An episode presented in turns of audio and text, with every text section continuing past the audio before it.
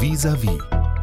Fürs Weltklima und damit für unsere gemeinsame Zukunft auf dem Planeten ist es der wichtigste Termin in diesem Jahr. Bis zum 12. Dezember treffen sich Politiker und Fachleute zur 28. UN-Klimakonferenz, kurz COP 28 genannt, und zwar in Dubai, den Vereinigten Arabischen Emiraten. Was wird dort besprochen? Was wird dort entschieden? Unter der warmen Sonne am Persischen Golf. Beobachtet das unser ARD-Klimaexperte Werner Eckert, ist schon vor Ort im Pressezentrum, da ist es ein bisschen zugig. Hallo. Hallo. Ja, es ist ja nicht das erste Mal, dass Sie an einer solchen Konferenz teilnehmen. Äh, ich glaube, die erste war in den 90ern, oder? Ja, COP1, das war in äh, Bonn 1995, äh, ganz genau. Hm. Die Fragestellungen damals waren andere. Man musste sich erstmal dran gewöhnen. Moment, hoppla, da passiert was nachhaltig, aber im negativen Sinne mit unserem mhm. Klima. Inzwischen geht es bei dieser Konferenz um eine globale Bestandsaufnahme. Die passiert nur alle paar Jahre. Ja, die passiert zum ersten Mal in dieser Form, weil das wurde in Paris 2015 in dem berühmten Übereinkommen festgehalten, dass man sich eben ab 2023 und dann alle fünf Jahre tief in die Augen guckt, weil man der ja feststellen muss, sind denn die nationalen Selbstverpflichtungen, die die Staaten eingegangen sind in diesem Prozess, die Zusagen, die sie gemacht haben, ist das denn in Summe genug, damit man das gemeinsam vereinbarte Ziel erreicht, nämlich die Erwärmung auf deutlich unter zwei, möglichst eineinhalb Grad zu begrenzen. Und man kennt und die Ergebnisse das, schon. Absolut, das ist genau der Punkt. Die Analyse im Vorfeld hat ja schon gezeigt, und das wussten auch alle, wir sind meilenweit entfernt ähm, davon, dieses Ziel zu erreichen. Beispiel, die Emissionen sind äh, wahrscheinlich bis zum Ende des Jahrzehnts so bei plus minus null einzuschätzen. Wir bräuchten aber eine Minderung um 43 Prozent, also annähernd runter auf die Hälfte wenn man dieses 1,5 tatsächlich ernsthaft einhalten wollte. Und ähm, das ist ein ziemlich ernüchterndes Ergebnis. Die Staaten müssen sich jetzt in die Augen gucken und sagen, nu, was machen wir jetzt? Und ähm, das wird hier stattfinden. Im Grunde müsste man ja aus Kohle, aus Öl, aus Gas aussteigen. Aber so eine Vokabel steht nicht mal in den Abschlusserklärungen, jedenfalls bisher nicht. Das ist absolut richtig. Das ist ja das etwas äh, Widersinnige, dass man auf der einen Seite sagt, wir tun was, aber auf der anderen Seite den Teufel nicht beim Namen nennt. Äh, man hat äh, vor zwei Jahren in Glasgow wenigstens mal reingeschrieben, dass Kohleausstieg etwas ist, was man dringend machen muss hier steht jetzt zum ersten Mal wirklich zur Debatte, dass man gemeinsam festhält, dass die Welt einen Ausstieg aus fossilen Energien ganz generell braucht, dass man also Kohle, Öl und Gas zurückführen muss, wenn man das Ziel erreichen will. Manchmal ist es ja gut, Selbstverständlichkeiten auszusprechen und auch mal in einem internationalen Papier eben festzuhalten, weil daran müssen sich dann die Staaten messen lassen, wenn sie hier neue nationale Selbstverpflichtungen abgeben. Das werden sie dann im nächsten Jahr angehen müssen. Und äh, da wird man dann fragen, ja, hm, äh, wo steht denn da drin, dass ihr irgendetwas reduziert? Aber dazu braucht es eben hier ein starkes Abschlusspapier, was auch Druck aufbaut für die Nationen. Denn was man immer im Hinterkopf haben sollte, ist, hier werden keine Zwangsmaßnahmen ergriffen. Diese Konferenz von fast 200 souveränen Staaten, die sagt keinem Mitgliedsland, was zu tun wäre, weil diese souveränen Staaten sich das auch nicht sagen lassen. Die können sie auch gar nicht. Demokratien zum Beispiel müssen ja ihre Parlamente über sowas abstimmen lassen. Also man sammelt hier nur ein, was die Staaten eigentlich freiwillig zuzusagen bereit sind. Und das ist das Dilemma dieses ganzen Prozesses. Du brauchst einfach Leute, die mitmachen, sonst passiert gar nichts. Hm. Ähm, wir gehen vielleicht auf die Staaten nochmal ein, aber gucken wir erstmal auf den Kopf. Äh, der Konferenzchef ist Industrieminister der Vereinigten Arabischen Emirate. Industrie heißt vor allen Dingen Öl, Erdgasförderung davon lebt man doch dort. Wie soll das, das, funktionieren, dass so ein Mensch das zu einem äh, gegenteiligen Ergebnis führt, etwa in Richtung Ausstieg? Das fragen sich natürlich viele ähm, Klimaschützer und auch manche Staaten.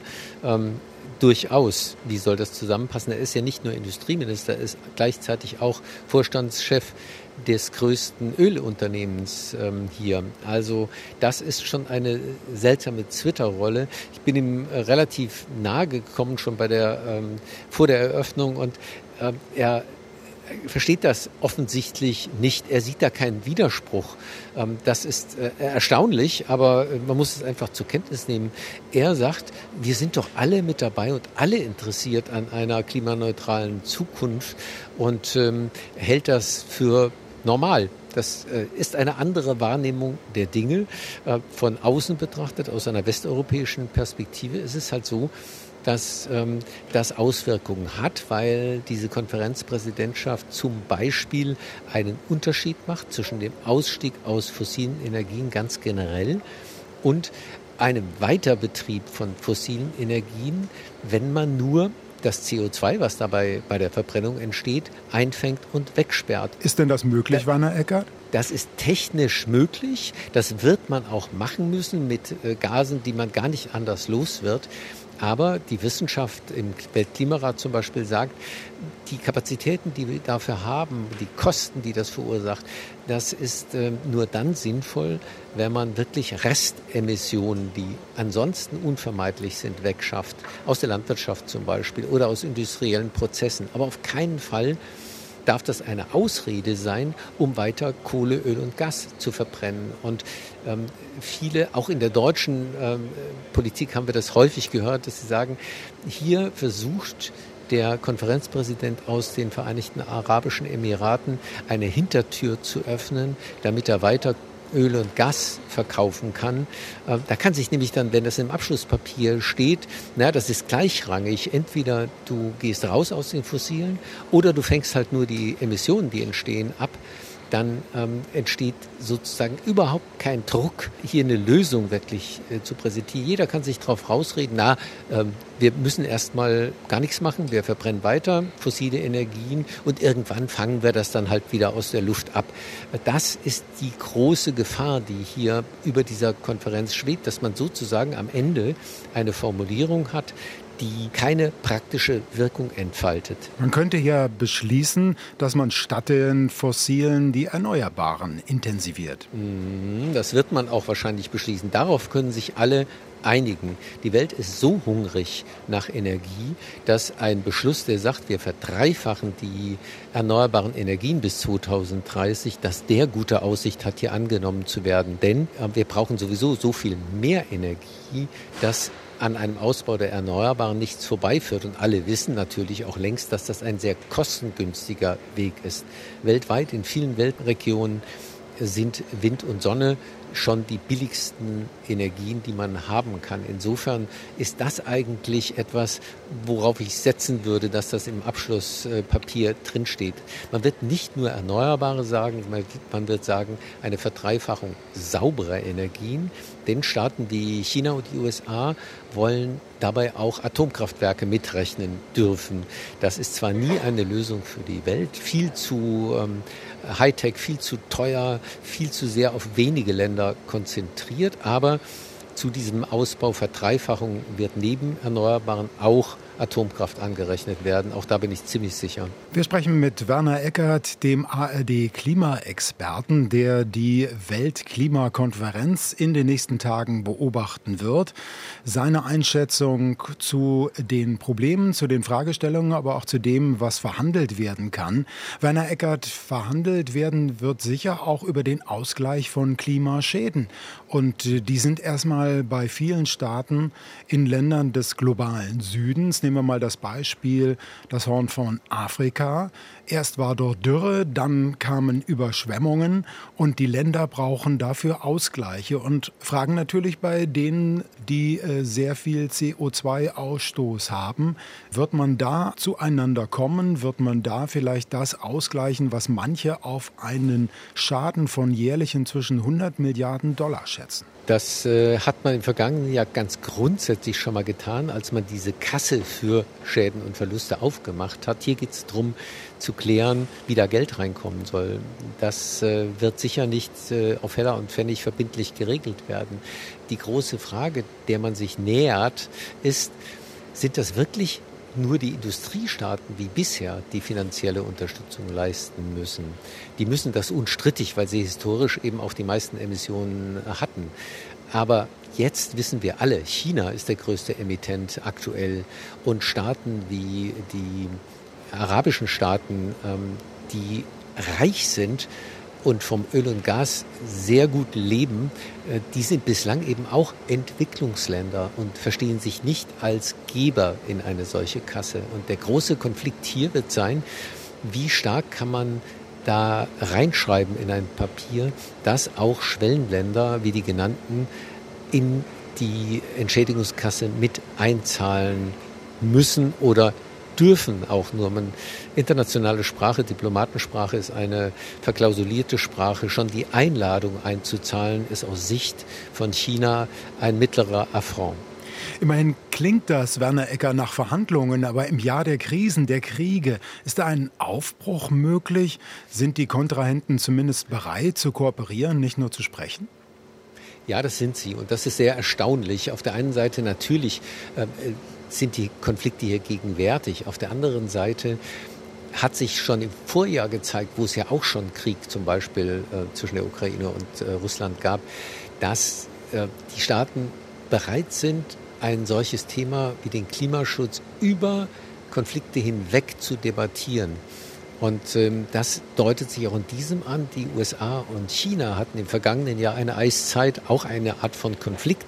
Ähm, das ist vor dieser Konferenz jetzt nochmal ähm, aufgeweicht worden. Die reden wieder miteinander bilateral und versuchen hier ein Konferenzergebnis miteinander voranzubringen. Und das ist schon sehr erstaunlich. Also gerade in Zeiten geopolitischer Spannungen ist die Klimakonferenz ein Platz, wo wieder Brücken gebaut werden können. Und das kann man nicht genug betonen. Das ist äh, eine der großen Leistungen dieser Art von Konferenz. Alle erkennen an, dass diese Großherausforderung nur gemeinsam zu bewältigen ist. Wo die geopolitischen Konflikte eine Rolle spielen, ist momentan in der Klimaschutz- und Umweltbewegung. Denn dort gibt es tatsächlich tiefe Risse. Die waren immer sehr einig und haben gekämpft für mehr Klimaschutz. Die sind derzeit annähernd paralysiert, weil sie intern über die Position zum Israel-Gaza-Konflikt äh, streiten, nicht debattieren, sondern wirklich erbittert streiten.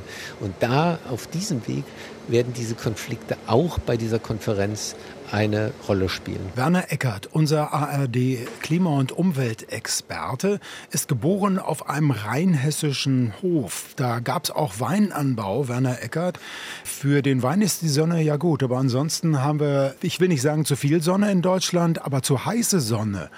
Denn äh, gerade wurde bekannt, dass wir äh, nicht nur Hitzewellen, Temperaturhöchststände bekamen, gerade in diesem Jahr, sondern dass das Temperaturplus seit dem vorletzten Jahrhundert 1,7 Grad beträgt. Das ist äh, viel mehr als der Durchschnitt auf der ganzen Welt. Und Deutschland ist zu einer der Regionen mit dem höchsten Wasserverlust weltweit geraten. Das muss Ihnen auch von der Herkunft her doch Sorgen machen, oder? Das ist so. Und äh, gerade die Bauern spüren das natürlich, diese Dürrewellen, die wir in den vergangenen Jahren ja wirklich massiv gehäuft hatten. Der Verlust an Bodenwasser, also an dem, was die Pflanzen brauchen, um zu wachsen, äh, das äh, ist völlig unstrittig der Fall. Und man kann ja mittlerweile durch die sogenannte Attributionsforschung auch relativ gut einen Zusammenhang herstellen, gerade zwischen Dürren und der äh, Klimaerwärmung. Ähm, das, das ist äh, wissenschaftlich haltbar. Und ähm, deswegen ist Deutschland längst auch ein Platz, an dem Klimawandel negativ stattfindet. Es ist nicht nur schöneres Schwimmbadwetter, sondern wir haben massiv Probleme in der Landwirtschaft. Wir hatten Beispiel A äh, auch eine Ahnung, was es bedeutet, wenn mehr Extremwerte auftauchen. Und auch das ist wissenschaftlich äh, unstrittig, dass wir mehr Extremereignisse haben werden. Und das sind die, die das Potenzial haben, auch reiche Nationen schwer zu belasten. Die A-Flut hat 30 Milliarden Schäden verursacht. Das stecken auch wir nicht eben mal weg. Hm. Ein klimafreundlicher Umbau ist angesagt, nicht nur für die Landwirtschaft, sicher für die Industrie, für unseren Verkehr, für unsere Städte. Werner Eckert, aber äh, aktuell sind wir politisch mit unserer Ampel eher in der Rotphase. Ne? Ja, wir sind äh, sicher als Land, äh, das war auch schon die Vorgängerregierung, nicht auf dem Weg, die Zusagen, die wir gemacht haben, zu erfüllen. Also auch wir müssten noch eine Schippe drauflegen. Es gibt einen Erfüllungs- Gap, also eine Kluft sozusagen ähm, zwischen Anspruch und äh, Wirklichkeit. Und das ist jetzt natürlich durch die Debatten und den Haushalt nicht ähm, geringer geworden, diese Kluft. insofern haben hier alle noch Hausaufgaben zu machen, auch Deutschland. Werner Eckert, ich habe gesagt, es ist nicht Ihre erste COP, die diesjährige COP 28, aber es wird Ihre letzte sein. Immer wieder kommt Hoffnung, dass der Klimawandel zwar nicht aufzuhalten, aber zu verlangsamen sei. Was glauben Sie persönlich und welche Rolle spielt diese COP dabei? Hm. Ich glaube schon, dass das ähm, geeignet ist, um den Klimawandel äh, deutlich zu bremsen. Das kann man ja auch schon belegen. Wir waren mal auf dem Weg zu einer 4,8 Grad wärmeren Welt. Ähm, jetzt sind die Aussichten immerhin schon dass wir bei 2,5 Grad vielleicht am Ende landen könnten. Und es hat Luft nach unten bedeutet, wenn die Staaten sich mehr anstrengen, ist da auch noch deutlich mehr drin. Man darf die 1,5 Grad nicht als Fetisch betrachten. Sie sind politisch sehr wichtig. Man braucht ein Ziel und man muss sich an einer Messlatte messen können. Insofern bin ich dafür, das beizubehalten, einfach weil es ähm, da deutlich macht, welche Anstrengungen notwendig sind. Aber ähm, wenn man unter zwei landen würde, wäre man schon auf einer relativ guten Seite. Und viele Wissenschaftler sagen, jedes Zehntel Grad, was eben geschafft wird, das zählt. Das bedeutet weniger Menschenlebenverluste, weniger ökonomische Verluste. Also über die Jahre hat dieser Konferenzzug aber eindeutig etwas gebracht. Ich wollte Sie auch ansprechen, Werner Eckert, äh, als Generation, die vielleicht nicht mit dem größten Erfolg durch die letzten Jahrzehnte in Sachen Klimaschutz gegangen ist. Das richtet sich nicht an Sie. Sie waren sehr engagiert. Aber unsere Generation, ich gehöre selber auch dazu, glauben Sie, dass die nächsten Jahrzehnte oder zumindest Jahre da uns weiterbringen? Also ich hoffe doch darauf. Äh, ich hoffe immer noch, ähm, dass es auch so ist, dass beim Klimaschutz wie bei vielen anderen Entwicklungen die Dinge erst mühsam vorangehen und dann plötzlich ähm, geht dann doch was. Es ist so ein bisschen wie wenn man eine Fuhre Sand ablädt. Ähm, wer das schon mal erlebt hat, wenn so ein Lastwagen abkippt, dann passiert eben lange, wenn die Pritsche hochgeht, erstmal gar nichts und dann tut es einen großen Rutsch und dann ist der Sand unten. Und wenn die Wirtschaft sieht, wohin das alles führt und sie beginnt das zu sehen, das sieht man am Beispiel E-Mobilität, ähm, das sieht man auch bei den Heizungen mittlerweile schon, das setzt sich durch beim Ausbau der Erneuerbaren ganz massiv. Da ist weltweit Musik drinne und ähm, deswegen denke ich, wir erleben so den Beginn dieses Rutschens und das wäre dann immerhin noch ein versöhnlicher Abschluss für die Boomer-Generation und vor allen Dingen für die nachfolgende Generation ein immens äh, wichtiger Befund. Äh, man kann nur hoffen, dass es so kommt. Vielen Dank, äh, Werner Eckert. Und wollen wir mal gucken, ob die COP28 äh, da ein Stück weiterbringt in Richtung dieses Sandrutsches. Es passt ja ganz gut. Vom Ort her, Dubai ist nicht weit von der nächsten Wüste. Vielen Dank, Werner Eckert. Tschüss. Gerne und tschüss. RBB 24 Inforadio vom Rundfunk Berlin-Brandenburg.